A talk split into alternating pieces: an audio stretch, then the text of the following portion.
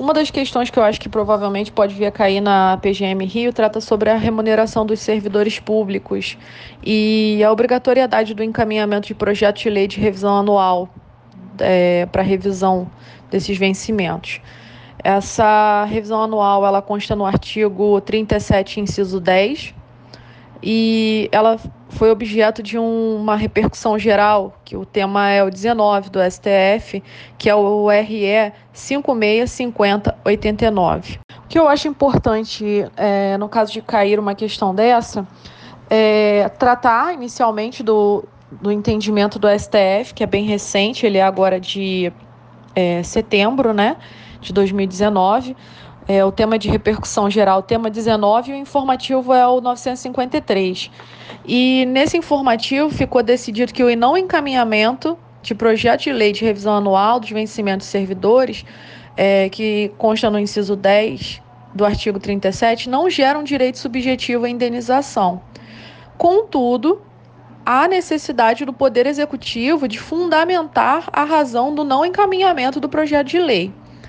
É, eu também acho importante que seja frisada a diferença entre o, a revisão anual, né?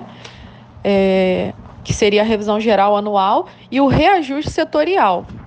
Eu acho importante é, fazer constar, mesmo que brevemente, essa diferenciação entre revisão geral anual e o reajuste setorial, é, porque pode ser, vir a ser uma pegadinha a depender da forma como a questão seja formulada.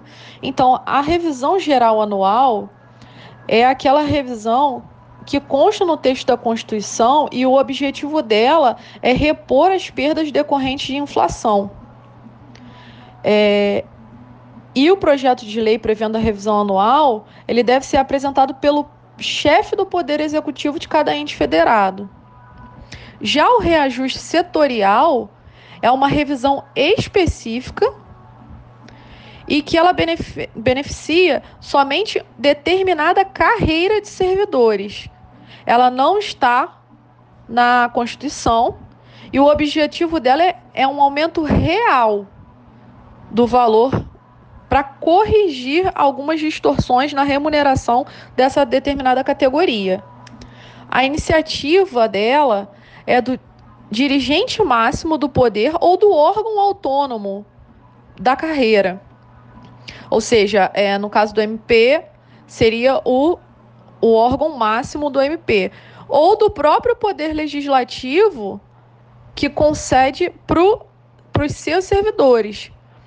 Caso ocorra um reajuste setorial, mas não ocorra uma revisão geral anual, é, isso não implica em violação ao princípio de isonomia, né? Porque são tem naturezas, o reajuste setorial tem uma, uma natureza jurídica diferente da revisão geral anual.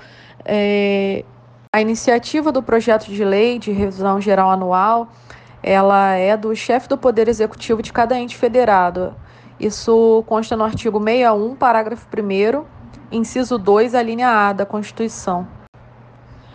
A tese dos servidores públicos é, gerou em torno de estabelecer dois deveres aos chefes de poder executivo. O primeiro era encaminhar todos os anos o projeto de lei de revisão geral anual. E o segundo dever é de que esse índice de reajuste fosse igual ou superior à inflação do período. É, a questão aqui é que eles é, entenderam que caso esses dois deveres não fossem cumpridos, seria eles teriam direito subjetivo a uma indenização. E o STF entendeu que não, que não há direito subjetivo à indenização caso o chefe do Poder Executivo não encaminhe um projeto de lei e que não existe um dever, é, na verdade, uma obrigação que seja um percentual correspondente à inflação apurada naquele período. Também nesse RE foi discutida a expressão revisão que consta no 3710.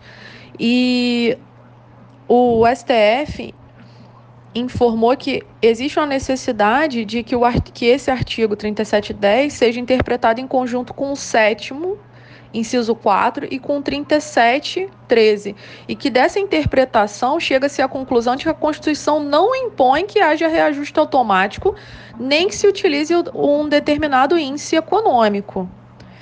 É, e que também, nesse caso, não cabe invocar princípio constitucional de irredutibilidade de vencimentos, porque esse princípio somente seria violado quando há uma redução nominal dos vencimentos e não quando se deixa de reajustá-los para repor é, um poder de compra.